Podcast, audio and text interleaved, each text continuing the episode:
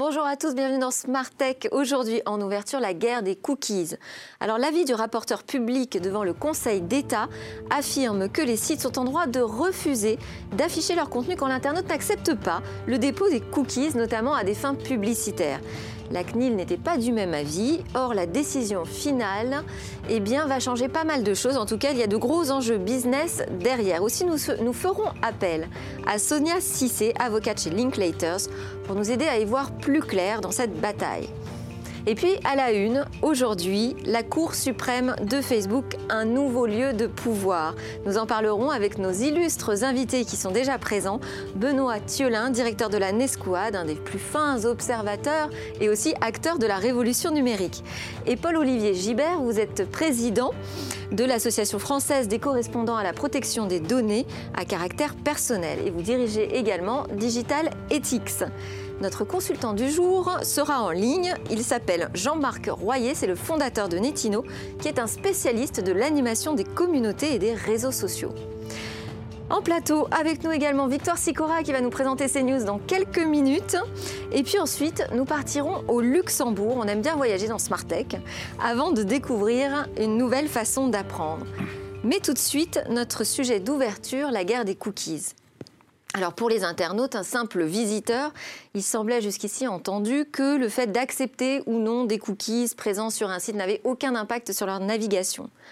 Or, cette facilité à pouvoir rejeter euh, les traceurs publicitaires n'est pas sans conséquence forcément sur les business models des sites, en particulier des médias gratuits qui vivent de la publicité. Alors, leur ciel s'est un peu éclairci vendredi dernier à la diffusion d'un avis par le Conseil d'État. Les sites auraient tout à fait le droit de restreindre l'accès à certains contenus si l'internaute ne joue pas le jeu du tracking pub.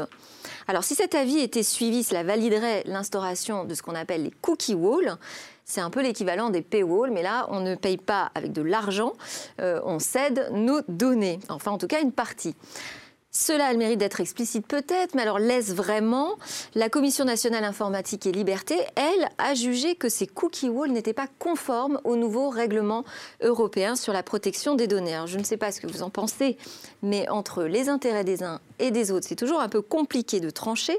Et je me suis dit que la meilleure façon d'essayer de le faire, en tout cas, c'était de prendre un maximum de renseignements. C'est pourquoi j'ai demandé à Sonia Cissé, avocate chez Linklaters, qui est spécialiste des dossiers tech, de nous éclairer sur cette bataille juridico-commerciale. Sonia Cissé, bonjour. Bonjour. Alors, pourriez-vous nous résumer euh, quel problème, en fait, posent aujourd'hui les cookie walls? Bien sûr. Alors, tout le sujet est celui du consentement. Le consentement au traitement des données à caractère personnel. Typiquement, lorsque vous naviguez sur un site euh, et que vous acceptez ou refusez un cookie, en fait, ce que vous acceptez ou, refusez, c'est que l'on trace votre navigation, vos, choix, vos intérêts, et par conséquent, euh, donc une collecte de vos données à caractère personnel. La CNIL a effectivement, euh, depuis maintenant plusieurs mois, renforcé l'importance de de collecter le consentement des utilisateurs à ce tracking, ce traçage des données à caractère personnel, notamment sur la base du règlement européen, comme vous l'avez bien dit, qui a venu encore une fois renforcer l'importance du consentement des utilisateurs. Le problème pour les acteurs euh, de l'Internet, c'est que ce consentement euh, est maintenant assez fragile, c'est-à-dire que les, individus peuvent dire qu'ils refusent la collecte de leurs données, qu'ils refusent donc que des cookies soient déposés sur leurs terminaux, et par conséquent, euh, toute, cette, économie autour de la donnée à caractère personnel ne peut avoir lieu. Finalement, si les internautes maintenant peuvent ne peuvent plus entre guillemets refuser et que peuvent euh, refuser et dans ces cas-là un cookie wall, c'est-à-dire qu'ils n'auront pas accès aux, produits euh, qu'il y a sur euh, sur le site internet. Il est évident que l'équilibre des forces vient de se, en tout cas de retomber plus du côté des, des acteurs des cookies et de l'économie numérique. Alors il n'y a pas de consensus en France, hein, ça on a bien compris. il n'y en a pas non plus au niveau européen, j'ai l'impression, sur cette question.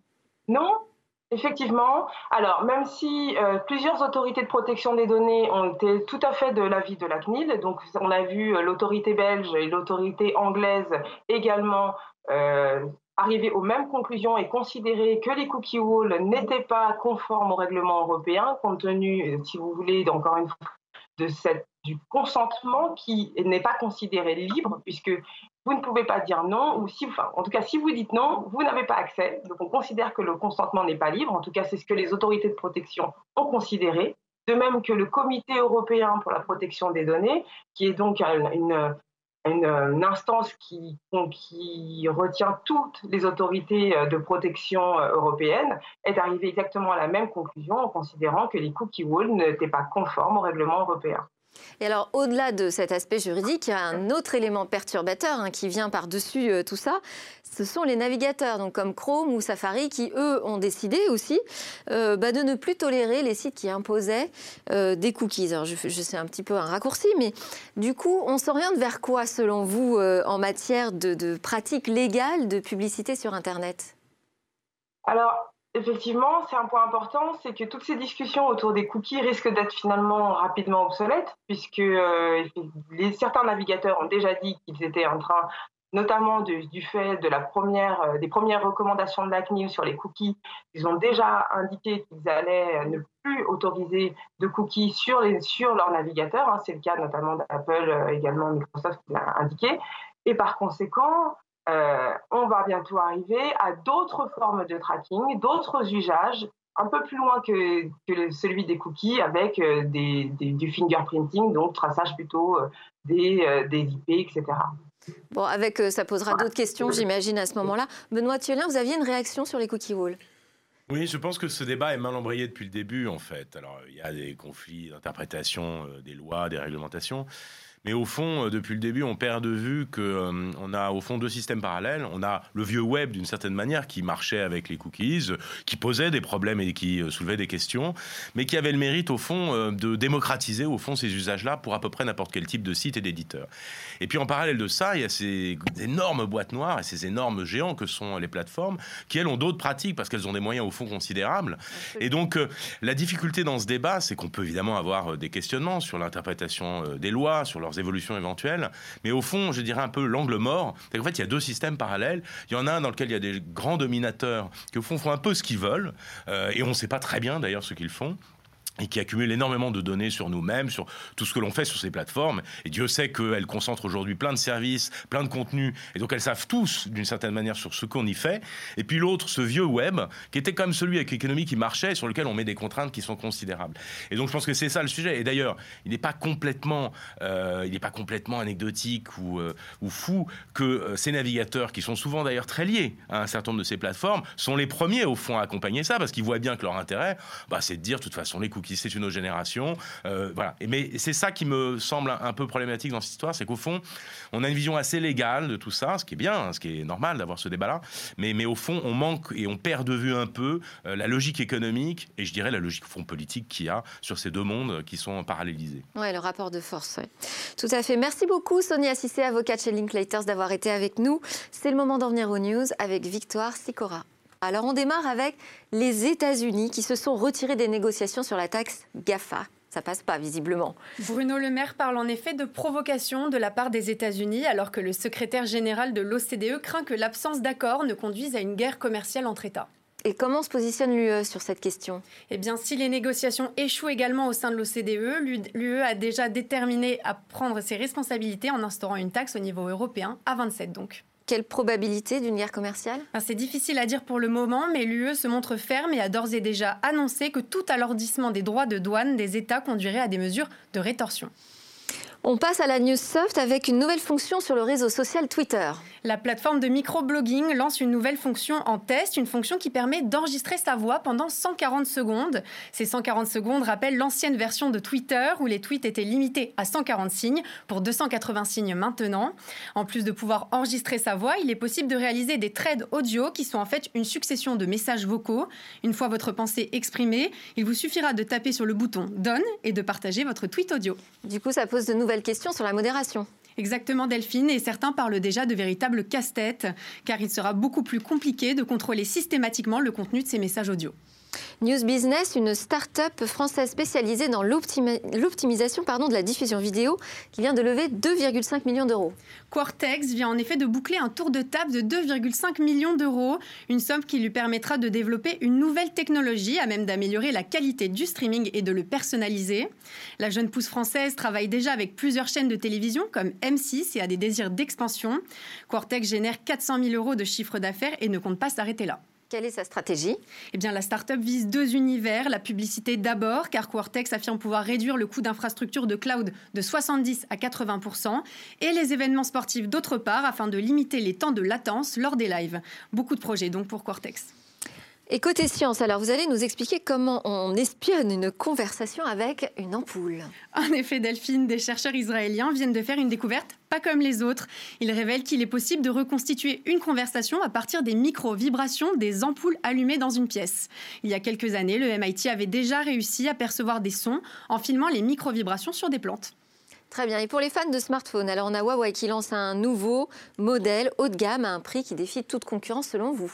Et c'est le Huawei P30 Pro New Edition, qui n'est pourtant pas très différent de son ancêtre. À une différence près, il est équipé des services Google. Je n'ai pas besoin de vous rappeler euh, le scandale Huawei et le bannissement de l'entreprise chinoise par le gouvernement. Et du coup, quelle ruse a mis en place euh, Huawei pour équiper ses téléphones avec Google? Eh bien, ils ont divisé la gamme en deux catégories le Huawei Mobile Services, qui utilise les services Huawei, et les Google Mobile Services dont le dernier P30 Pro. Alors, quelle autre caractéristique pour ce téléphone? Eh bien, un nouveau coloris, le Silver Frost, 256 gigaoctets de stockage pardon, et un prix attractif de 699 euros.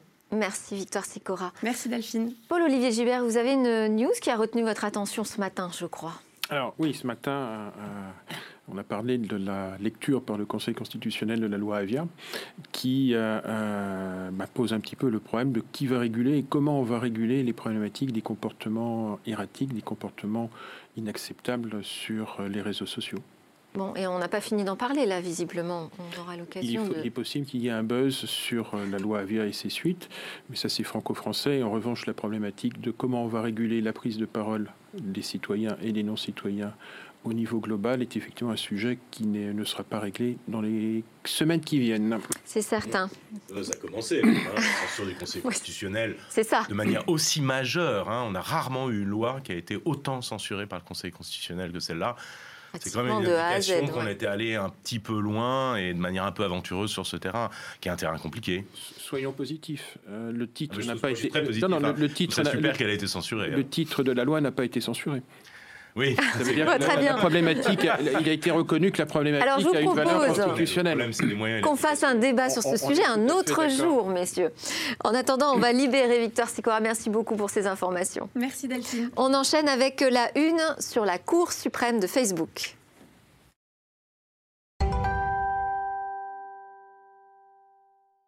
Alors notre sujet de débat aujourd'hui, la Cour suprême de Facebook. Le réseau social vient de dévoiler, enfin vient, a récemment dévoilé les 20 premiers noms pardon, des personnalités qui seront chargées de trancher les cas de modération les plus épineux. Alors ce conseil de surveillance, comme il s'appelle, a été voulu, initié, choisi par Facebook, mais sera quand même une structure externe au groupe. Il aura le pouvoir d'imposer des choix de modération au réseau social, Parmi les membres pionniers, on trouve des spécialistes en droit, on trouve des journalistes aussi, des anciens responsables publics, des militants pour les droits humains et 27 pays et 29 langues représentées. Alors Benoît Thiolin, vous êtes directeur de l'agence Lanesquad, je l'ai dit tout à l'heure, vous êtes aussi membre d'administration de France TV, membre du Conseil économique, social et environnemental, vous êtes rapporteur d'un avis pour une politique de souveraineté européenne du numérique ancien président du Conseil national du numérique. Alors je me disais que vous pourriez faire partie des prochains noms appelés au Conseil de surveillance de Facebook. On attend votre annonce. Écoutez, Mark Zuckerberg ne m'a pas appelé encore, mais, je vous le dirai, je vous le confierai dès que je le saurai. On peut lancer les paris peut-être. Hein. Alors qu'avez-vous pensé de la création vous, de ce Conseil de surveillance, Mathieu Comment dire? Je, je, suis partagé en fait. D'abord, en soi, euh, je pense que c'est une nouvelle qui est absolument intéressante parce que elle montre les tâtonnements, les difficultés de positionnement au fond de ces grandes entreprises. Euh, ce que moi je pense depuis déjà assez longtemps, c'est que ce ne sont pas des entreprises comme les autres.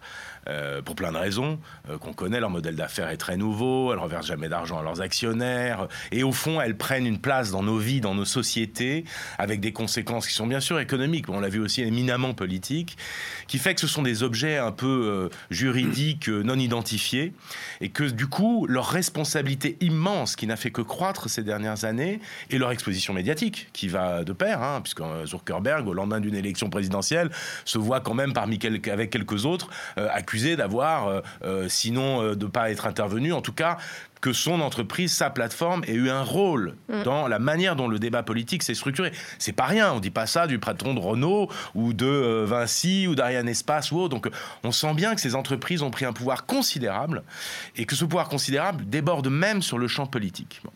Du coup, face à ça, je pense qu'ils ont d'abord été un peu perdus ils ont mis un peu de temps à réagir. Au début, ils ont un peu nié en disant Mais non, nous, on est juste des hébergeurs, on permet aux gens de, s'organiser, de débattre. Et puis, il a fallu quand même qu'ils finissent par reconnaître euh, que non, ils n'étaient pas simplement euh, une petite boîte du tech, euh, mais qu'au fond, ils étaient devenus une plateforme du débat public, que ces plateformes jouaient un rôle qui était devenu absolument indispensable et presque central à côté des médias dans la structuration du débat politique, et que même quelquefois, notamment aux dernières présidentielles, eh bien, ces rôles avaient pu dériver. Face à ça, ils ont fini par reconnaître que oui. Alors ensuite, il y a des débats. Jusqu'où Comment Est-ce que vraiment il y a eu une influence russe Est-ce que vraiment il y a eu une conséquence ça, a généré une grosse pression sur les épaules de Mark Zuckerberg. Exactement, de Mark Zuckerberg. Alors en plus, c'est vrai qu'il y a une particularité sur Facebook. Je ne suis pas sûr que ce soit la comment dire, le, le, positionnement stratégique qui a été le plus malin, ou en tout cas, à terme, ça finit par poser des problèmes, c'est qu'en plus de tous les GAFA, c'est de très très loin euh, celui dans lequel le président a un rôle au fond très exposé médiatiquement. Et du coup, bah, évidemment, ça a quelquefois sûrement des très bons côtés pour Facebook, mais ça a aussi du coup une difficulté dans cette situation, c'est que du coup, il s'est retrouvé très exposé. Euh, on se souvient des auditions euh, devant, devant le Congrès américain, où vraiment il était en, difficulté. Bon. Alors, on, Reviendra, on reviendra justement sur la manière dont il a géré cette pression. Paul-Olivier Gibert, vous, vous êtes président de la FCDP. C'est comme ça, FCDP, oui, dans ce sens-là. Et vous dirigez euh, Digital Ethics, qui est une entreprise qui contribue à une utilisation et valorisation confiante hein, de, des données. Ce contre-pouvoir, euh, finalement, à Facebook et à Mark Zuckerberg, on peut, on peut l'appeler comme ça, il pourrait aussi devenir un concurrent euh, sérieux des régulations nationales euh, sur les réseaux sociaux et peut-être aussi de, ce que vous faites, de ce que vous portez. Dans, une certaine mesure, oui, parce que comme le disait euh, Benoît, on est face à une situation qui est tout à fait inédite. C'est-à-dire que c'est pas la première fois qu'on a des entreprises très puissantes.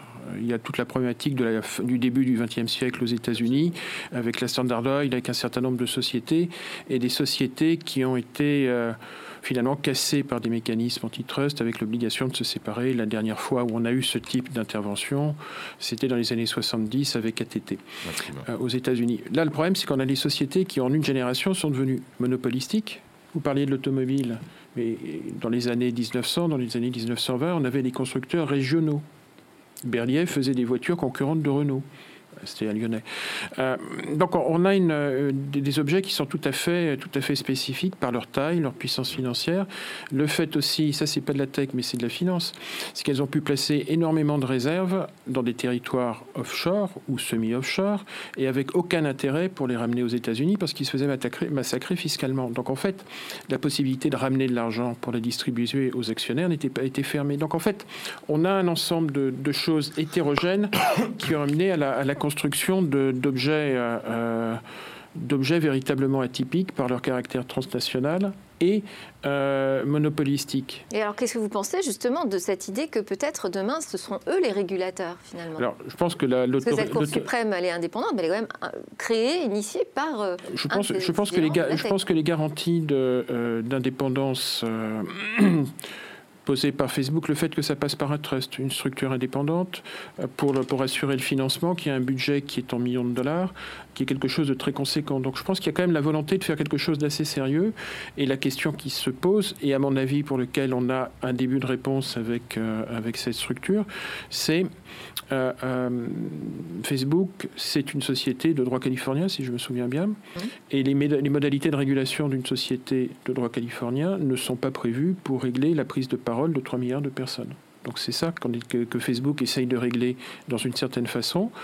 Euh, on, peut, on, peut, se poser la question, est-ce que c'est euh, face à la pression, est-ce que c'est un constat aussi d'échec de ces plateformes euh, à gérer ce type de problématique qui touche les démocraties dans le monde? Est-ce que c'est aussi un constat d'incompétence des États, selon vous, Benoît Thiolin Oui, je crois que ça montre surtout que face à ces énormes responsabilités, et avec euh, quand même euh, des conflits à régler. Hein. C'est-à-dire que c'est pas parce qu'ils décident de faire un comité éthique euh, pour se faire plaisir et réfléchir. Non, c'est il y a tous les jours des milliers, des centaines de milliers, des millions de contenus qui posent problème, qui en plus sont souvent d'ailleurs sur des régulations qui sont enchevêtrées. Hein. C'est-à-dire le droit français, c'est pas le droit américain, qui est pas le droit d'un autre pays. Donc c'est très complexe juridiquement. ça demande en réalité énormément de conflits à trancher. Et, et oui, ce qu'il faut bien reconnaître, c'est que jusque-là, il y a eu une très grande difficulté au système judiciaire classique, on va dire ceux des États, au fond, à s'adapter à ce nombre, à cette masse. En fait, c'est ça le sujet. C'est-à-dire qu'au fond, euh, le droit français, il dit, il est capable de trancher les conflits qui existent sur Facebook pour deux Français qui euh, euh, seraient en conflit sur des contenus sur cette plateforme. Le problème, en réalité, c'est que, bien sûr, d'un point de vue théorique, c'est tout à fait faisable et tranchable. Le problème, c'est que la réalité, c'est que c'est pas fait. C'est-à-dire que vous n'allez pas passer votre temps, dès que vous avez un problème de contenu, à saisir la justice française avec son temps, son lent, sa lenteur et qui sont des choses normales. En fait, on est juste sur des types de rythmes et, un nombre de cas à trancher qui changent de dimension. Et donc, moi, de ce point de vue-là, je, salue plutôt, en fait, ce que tente de faire Facebook. Ils innovent. C'est pas mal d'essayer d'innover. Ensuite, en revanche, ça pose des questions de fond qui, elles, sont un peu vertigineuses. C'est-à-dire que on comprend bien que le système normal a du mal à se mettre à ce rythme et à cette masse de, de conflits à trancher. Et en même temps, ce que l'on voit, c'est au font une forme de privatisation eh euh, de la justice, ou en tout cas son décentrement et son clonage dans le champ d'une plateforme qui pose des questions éminentes. Et je dirais, quand ça vient en plus euh, percuter, ou en tout cas se conjuguer avec d'autres idées, que, sont, euh, vous le disiez tout à l'heure, la différence avec un Rockefeller, c'est que Rockefeller, il faisait que du pétrole. Là, en réalité, on est sur des plateformes qui sont pas simplement dans une situation de position dominante. À la limite, bon voilà, des monopoles, on en a connu, mais c'est des monopoles d'abord qui sont croissants et qui sont en réalité sur des secteurs qui s'agrandissent de jour en jour. Aujourd'hui, vous êtes un État, vous voulez, euh, pour plein de raisons, par exemple le terrorisme, savoir euh, quels sont les agissements de quelques groupes, vous êtes obligé d'aller quémander à Facebook, de vous donner des informations, parce qu'en réalité, Facebook a mille fois plus, un million de fois plus d'informations sur ce petit groupe que vous n'en avez avec vos moyens de police et, de renseignement traditionnels. Donc il faut voir que ces plateformes ont pris un pouvoir qui commence à, à arriver sur les plates-bandes des États et ça pose des vraies questions sur, euh, attendez, euh, dans des États, en tout cas nous en France, on a de la chance, on est dans des États qui sont démocratiques, donc les règles euh, que nous nous fixons collectivement, bah, nous les décidons dans des élections, un gouvernement, etc. là, on est dans des plateformes dans lesquelles en fait on ne sait pas très bien vers quoi on va, et quand vous mettez ça conjugué avec les annonces, par exemple, d'il y a quelques mois, alors bon, ça a du plomb dans l'aile, je pense que c'est plus ou moins mort, mais d'un Mark Zuckerberg, à nouveau, lui-même, qui disait on va créer une monnaie, Là, vous dites en fait, mais quel est l'objectif de ces plateformes? Au fond, c'est de recréer des attributs qui sont pas très loin de celles de la puissance des États. Comment euh, vous allez vous interconnecter là, avec ce nouveau conseil de surveillance? Parce qu'il aurait pu aussi bien être créé peut-être par l'Europe. Hein. On aurait pu imaginer que ce soit justement une coalition, peut-être euh, même euh, outre-Atlantique. On aurait pu imaginer qu'on fasse quelque chose. Finalement, c'est une initiative privée. Comment, comment ça va s'interconnecter euh, avec la CNIL, avec euh, voilà, les, associations aujourd'hui qui surveillent la manière dont on traite les données personnelles? Il, y a, plusieurs choses. Euh, tout d'abord, par rapport aux, réglementations existantes, ben, les deux doivent coexister. Mm. Mais ce n'est pas le, seul cas.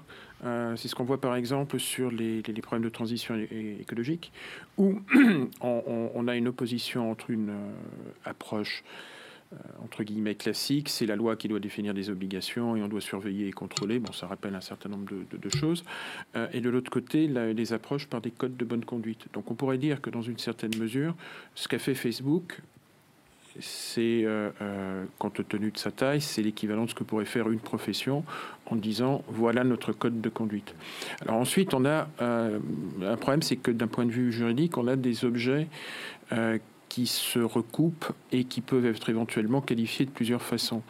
Euh, la FCDP, c'est l'association des DPO. Les DPO sont les personnes qui, auprès des responsables de traitement, donc il y en a un pour vraisemblablement, il y en a euh, pour Facebook, euh, a pour mission de veiller à ce que les, garanties apportées par le RGPD, par la réglementation européenne sur la protection des données personnelles, soient effectives pour les personnes.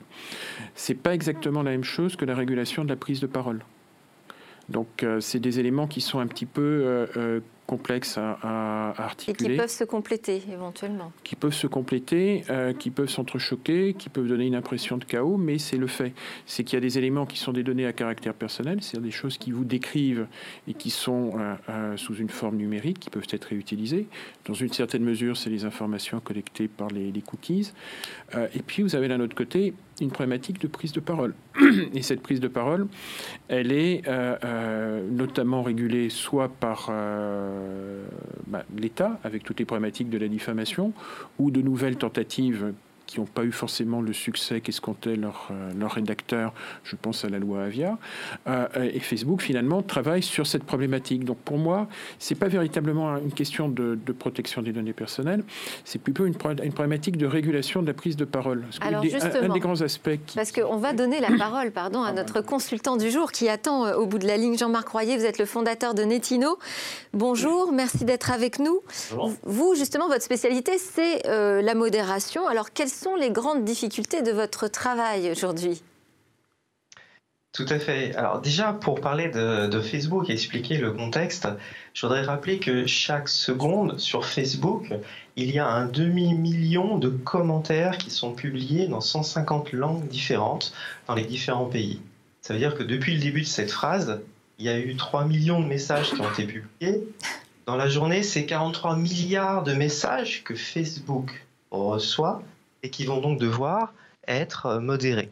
Ça donne un petit peu l'envergure du problème auquel est confronté Facebook, d'une part, mais de façon générale tous les pays, puisque bah, on dépend de la modération qui est mise en place soit par Facebook, soit effectivement de, des mécanismes euh, mis en place par des régulateurs externes comme les forces de police pour contrôler ça. Mais on est tous face à ce problème. Comment gérer 43 milliards de messages par jour. Alors, euh, Facebook a mis en place la plus grosse équipe de modération au monde. Ils ont 40 000 modérateurs. Il n'y a pas d'autres sociétés, il n'y a pas d'autres euh, pays qui puissent avoir mis une telle force pour modérer ces messages.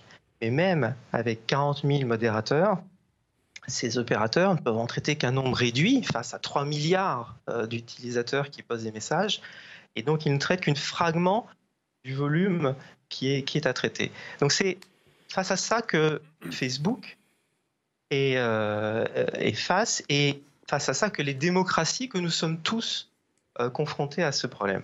Et, du coup, comment vous accueillez euh, l'annonce de ce conseil de surveillance? Pour vous, c'est donc plutôt une bonne chose? Alors, c'est une, bonne chose, mais il faut remettre ça dans le contexte. Euh, vous avez tellement de messages à traiter que le conseil de surveillance, qui, euh, dont fait partie une vingtaine de personnes, il sera peut-être monté à 40 personnes, qui sont des gens très bien et, et euh, d'une très très grande réputation.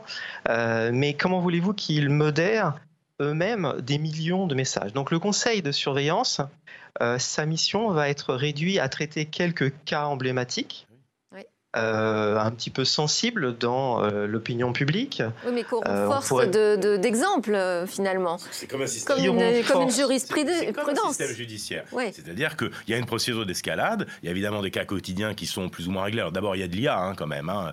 C'est-à-dire que ce n'est pas uniquement les 40 000, sinon ils n'y arriveraient pas, même s'ils ont évidemment des difficultés. Des logiciels qui repèrent automatiquement en fait, les propos Il y a, les, signes, il y a les signalements, il y a de l'intelligence artificielle. Une fois que, malgré ces deux filtres, on, on considère qu'il y a un problème, alors ça passe dans le filtre des 40 000 modérateurs.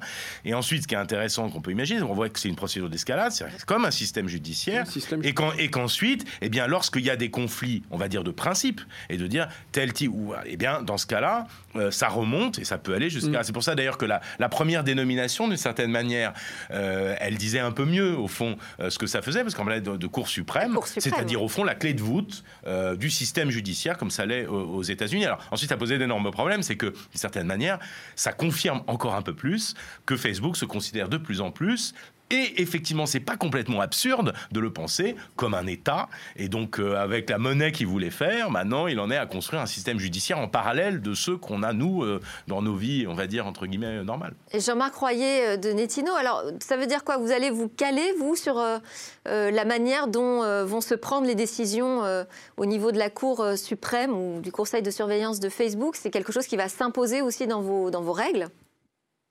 Pourquoi pas, mais vous savez, nous avons déjà des, règles qui sont déjà bien établies, qu'on travaille depuis 18 ans, donc on ne les a pas attendues pour avoir beaucoup travaillé sur le sujet.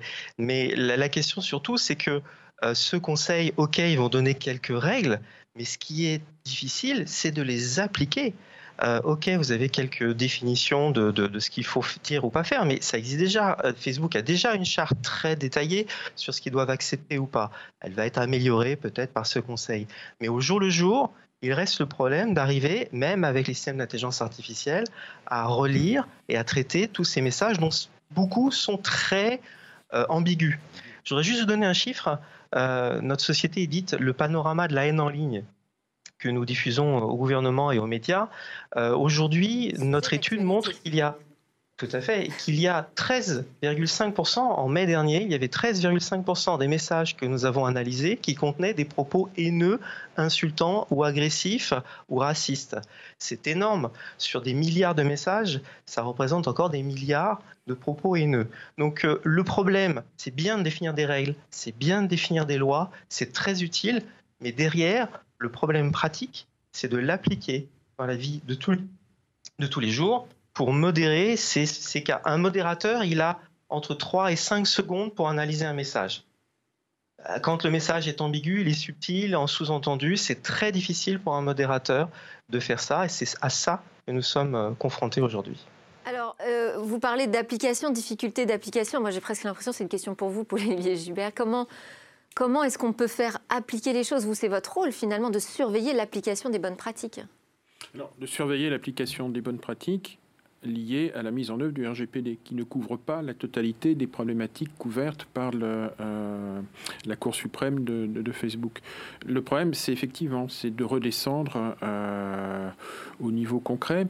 Et je pense qu'en fait, euh, directement, la création de ce comité, de cette cour par, par Facebook, n'a pas forcément, n'a pas l'information importante, c'est pas sur l'effectivité et l'application. C'est plus une réflexion sur la gouvernance de Facebook. Et on est en train de voir une entreprise dont finalement la, gouvernance euh, euh, évolue pour s'adapter à la complexité de, son rôle social. Et donc ce qui est intéressant, c'est que euh, quelque part, le message qui est derrière, c'est que dans quelques années, si la, la Cour suprême fonctionne bien, c'est du moins le message que je perçois, on va se retrouver avec finalement Facebook qui dirait, attendez, moi, les contenus, c'est plus mon affaire, c'est l'affaire de la structure de régulation. Je fournis les moyens, mais les règles, c'est pas moi qui les définis. Et là, je crois que c'est un, modèle qui est assez intéressant de ce point de vue-là, et que de déresponsabilisation? Je dirais plutôt de délégation. Mhm. Parce que la déresponsabilisation, si le, c'est simple, je pense que si Facebook ne réussit pas à régler le problème de la haine, des propos, euh, des propos déplacés, euh, ils ne survivront pas parce que c'est finalement ce qu'on voit sur, euh, sur Facebook ou ce qu'on peut voir sur Twitter, est-ce que ça peut pas rappeler un petit peu ce que l'on peut voir dans la vraie vie, réelle, de manière plus violente, avec un certain nombre de, décès, de, manifestations, de manifestations, de manifestations haineuses Je pense que euh, euh, si c'est pas quelque chose qui est régulé par Facebook, il y aura à un moment ou un autre un mouvement de rejet, comme on a un mouvement de rejet avec Black Lives Matter aux États-Unis. Donc en fait, je pense qu'ils ont un enjeu qui est extrêmement fort en termes de, survie, et qu'une des réponses qu'ils ont apportées, bah, c'est dire que finalement, si on est plus qu'une entreprise californienne de la tech, bah, il faut qu'on adapte notre gouvernance en ayant recours à des structures et à des, euh, euh, structures et une organisation qui tiennent compte du fait,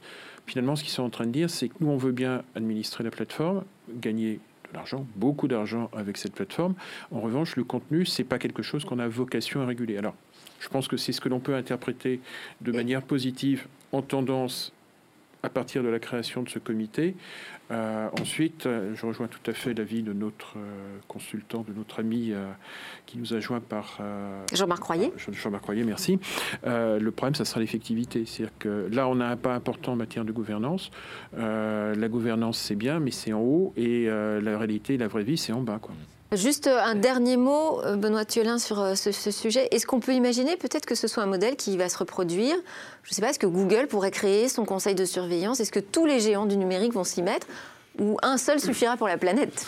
Non, non, je pense que vous avez entièrement raison. Je pense que euh, tout le monde regarde un peu ce que expérimente Facebook et, que vraisemblablement, en tout cas, tous ceux qui sont confrontés à des problèmes de, liberté d'expression et de ces dérives euh, vont certainement tâtonner et, s'approcher d'un modèle euh, de choses un peu équivalentes. donc ce qu'on voit là avec Facebook qui innove, mais qui innove aussi parce qu'en fait il est le plus gros et parce qu'il est le plus exposé sur ces sujets-là. Mais je pense que les autres vont s'y mettre et on le voit d'ailleurs dans les procédures d'escalade, de signalement, on le voit aussi dans les, les modérations, etc. Donc oui, j'aurais tendance à dire ça et ça va probablement se, se, se, répandre. Et puis ça pose une autre question qui est là on le prend sous l'angle de la liberté d'expression parce que ça a fait énormément de débat, parce qu'il y a les élections américaines, l'ingérence russe, etc. Euh, mais c'est une question beaucoup plus large, je pense, qui est que on a euh, un certain nombre de ces grandes plateformes qui sont devenues en fait euh, des monopoles, qui je crois ne sont pas loin d'être des monopoles naturels en réalité. Ils ont, c'est Krugman qui le disait, hein, Paul Krugman, il disait Google est devenu un service public. Je crois qu'il a raison.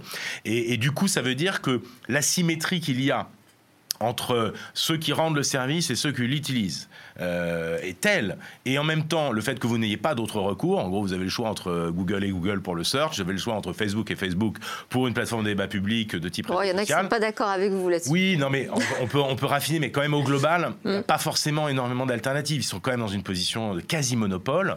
Du coup, la question va se poser de savoir, au-delà même des questions de liberté d'expression, est-ce que euh, lorsque Google change ses API, il peut le faire de manière unilatérale euh, sans consulter l'écosystème des millions d'entreprises qui dépendent, mais presque de, leur survie, de la manière dont les API de Google sont structurées. Donc je pense qu'en fait, cette manière d'intégrer au fond presque des mécanismes démocratiques hein, euh, et, étatiques à l'intérieur de ces plateformes. C'est le début sur les vies d'expression. Il est vraisemblable que la question se posera sur... Qu'on aille sur plus large. Merci à tous les trois euh, pour euh, cette conversation qui était très riche. Merci Jean-Marc Royer d'avoir été avec nous, euh, directeur fondateur de Netino. Alors juste après la pub, eh bien, on ira voir ce qu'il se passe au Luxembourg.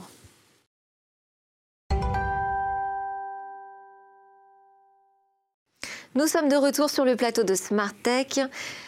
Benoît Thiolien de la Nesquad est toujours avec nous et Paul-Olivier Gibert de la FCDP également. Je vous avais promis qu'on partirait faire une petite visite au Grand-Duché. Eh bien, laissez-moi vous présenter notre guide. Il s'appelle Charles-Louis Machuron. Il est fondateur de Silicon Luxembourg, qui est une plateforme média B2B dédiée aux startups luxembourgeoises. Bonjour Charles-Louis Machuron. Bonjour Delphine Sabatier. Alors, qu'est-ce qui fait la une du Luxembourg en ce moment, là, cette semaine, qui a été l'événement qui vous a marqué?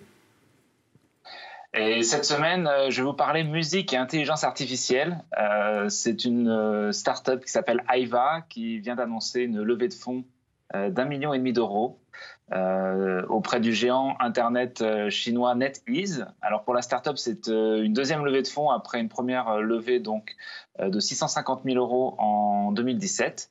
Et voilà, ça va permettre donc à la start-up de, de, de se développer et de pouvoir voilà, déployer sa solution donc d'intelligence artificielle, puisque euh, voilà, cette startup permet de, créer des morceaux euh, de musique et des bandes son euh, sur mesure et à l'infini. Donc on peut aussi bien créer des morceaux de musique électro, jazz, pop, voilà. Et puis voilà, cette, cette startup donc travaille aujourd'hui avec des, des, clients dans le domaine du jeu vidéo, dans le domaine du cinéma, donc voilà, dans, plusieurs, euh, dans, plusieurs, euh, dans plusieurs domaines.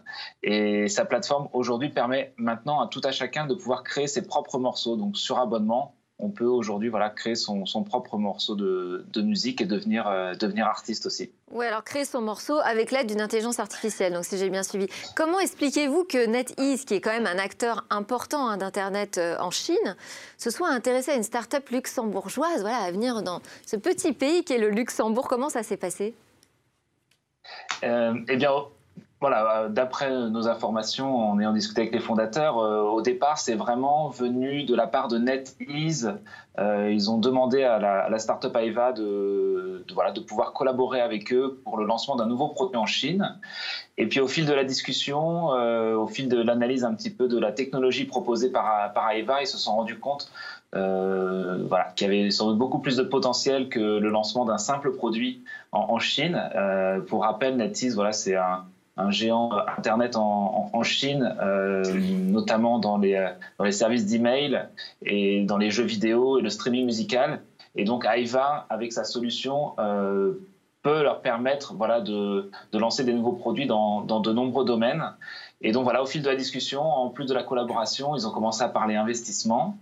Et il s'avère que c'est tombé exactement au moment où Aiva a commencé une, une, levée de fonds. Et donc, ça a été encore plus simple pour la startup puisqu'ils n'ont eu qu'un seul interlocuteur dans le, dans le cadre de leur, de leur projet de levée de fonds. Donc, ça ah. s'est fait en, entre décembre et, euh, et là, début juin. Donc, en, en l'espace de six mois, euh, voilà, bon, bah l'investissement de la part de NetEase. C'est très intéressant parce que ça nous montre que euh, l'IA dans la musique, c'est vraiment en train de devenir une tendance. Et je crois que c'est ce que vous avez vu euh, quand vous avez participé au Midem Lab euh, il y a quelque temps, la compétition qui est dédiée aux startups dans la musique. Merci beaucoup, Charles-Louis Machuron, d'avoir été avec nous. Et j'espère que vous serez là la semaine prochaine pour une nouvelle aventure luxembourgeoise.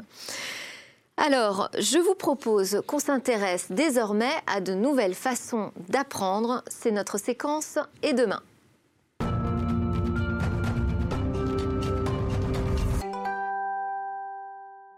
Et demain, à quoi pourraient ressembler les salles de cours? Comment va-t-on faire pour former les milliers de développeurs qui sont attendus dans les entreprises aujourd'hui?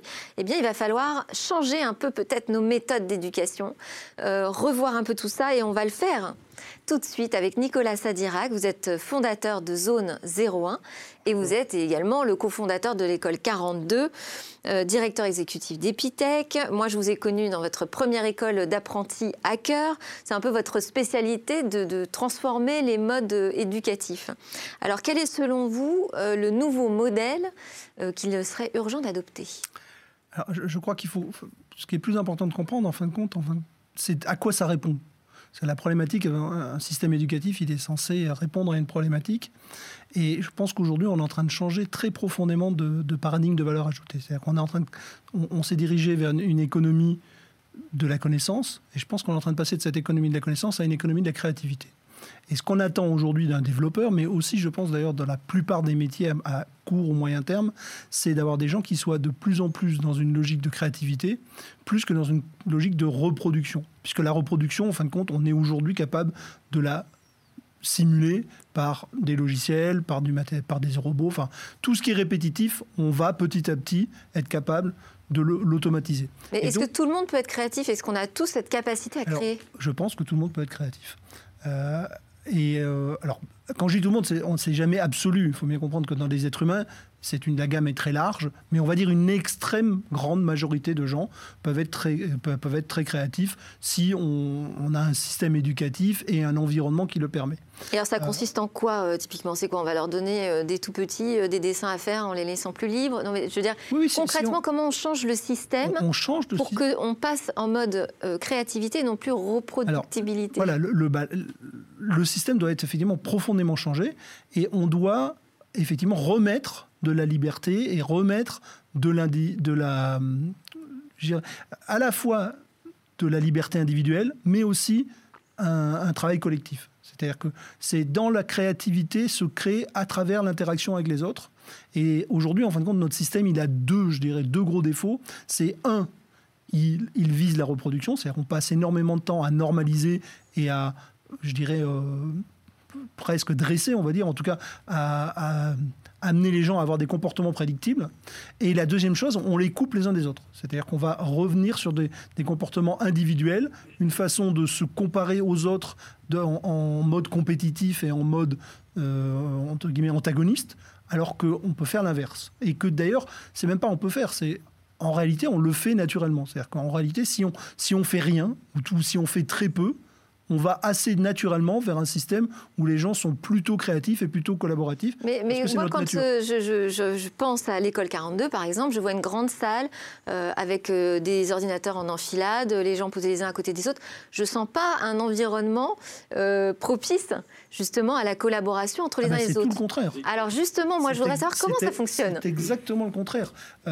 l'école 42, ou d'ailleurs ce qu'on fait aujourd'hui, ou d'ailleurs ce que... Ah, en vrai dire, moi, je pense mon, mon parcours, il est depuis, parce que il est exactement dans ce sens-là, il est de recréer ces liens. Euh, à l'école 42, si vous voulez, les machines sont là pour supporter les, interconnexions entre, les utilisateurs. C'est de leurs interactions que se créent et se développent les connaissances et, les, et les, leur, leur, capacité. Donc en réalité, si vous prenez une école classique, vous avez un professeur qui parle, des étudiants qui écoutent, il n'y a quasiment pas d'interaction. Mhm. Quand vous êtes dans une session, vous enlevez ce professeur, ils sont obligés de parler entre eux. Donc les étudiants, et, si vous voulez, l'ordinateur, au final, c'est comme une façon de vérifier les hypothèses qu'on a créées ensemble. C'est un terrain de jeu. Et d'ailleurs, on peut le faire, on peut le faire de façon totalement euh, sans ordinateur. Euh, moi, j'ai participé à des choses, qui s'appellent les mains à la patte. Je ne sais pas si vous connaissez, avec, euh, qui avait été créé par Charpak. On, faisait ça avec de la physique, avec exactement le même procédé. l'ordinateur rend ça juste beaucoup plus facile. D'une façon générale, le numérique, l'ordinateur, ce n'est qu'un facilitateur de choses. C'est-à-dire que si on n'a pas l'idée, ça change rien d'avoir un ordinateur. C'est pas l'ordinateur qui crée la chose. Il facilite. Alors, une école comme 42 ne pourrait pas tourner sans ordinateur parce qu'il y aurait trop d'interactions à gérer. On n'arriverait pas à le faire. L'ordinateur traite la quantité et, crée du coup un process. Mais autrement, quand vous prenez un, par exemple des mains à la pâte, vous donnez à des enfants un challenge du style voilà, tu as un bout de pâte à modeler, je voudrais qu'il flotte. Ok, tu mets 10 gamins à faire ça, ils vont s'engueuler, ils vont essayer, ça va couler, ça va remancher. Il y en a un qui va essayer, ça va couler à moitié. On va changer le liquide, on va leur foutre, changer un liquide, on va mettre de l'huile, et d'un coup, ce qui flottait flotte plus. Enfin, vous voyez, ils vont, on va jouer. Et ils vont se poser des questions, ils vont créer des théories, elles vont être plus ou moins justes, on va les, on va les vérifier. Voilà, ça marche aussi bien dans un truc. Alors avec un ordinateur, on peut aller plus loin parce que l'ordinateur va plus loin, mais c'est pas lui qui fait le travail. Ce qui fait le travail, c'est l'interaction entre les jeunes. Et, de passer, vous voyez, passer de, ce cours où vous faites un cours sur, Archimède, où vous expliquez aux gamins comment ça marche, et du coup, ils n'ont pas du coup cette liberté d'erreur. Ce qu'on leur enlève, c'est la liberté de faire des erreurs. C'est la liberté de pas être d'accord. C'est la liberté de se tromper. C'est la liberté d'argumenter, de, d'être divergent pendant un certain temps. Et si on le fait trop tôt et très vite, eh ben, on perd cette capacité de, de divergence. Non pas qu'on la perde, parce qu'en réalité, dans le cerveau, on la, garde tout le temps, mais on en a peur.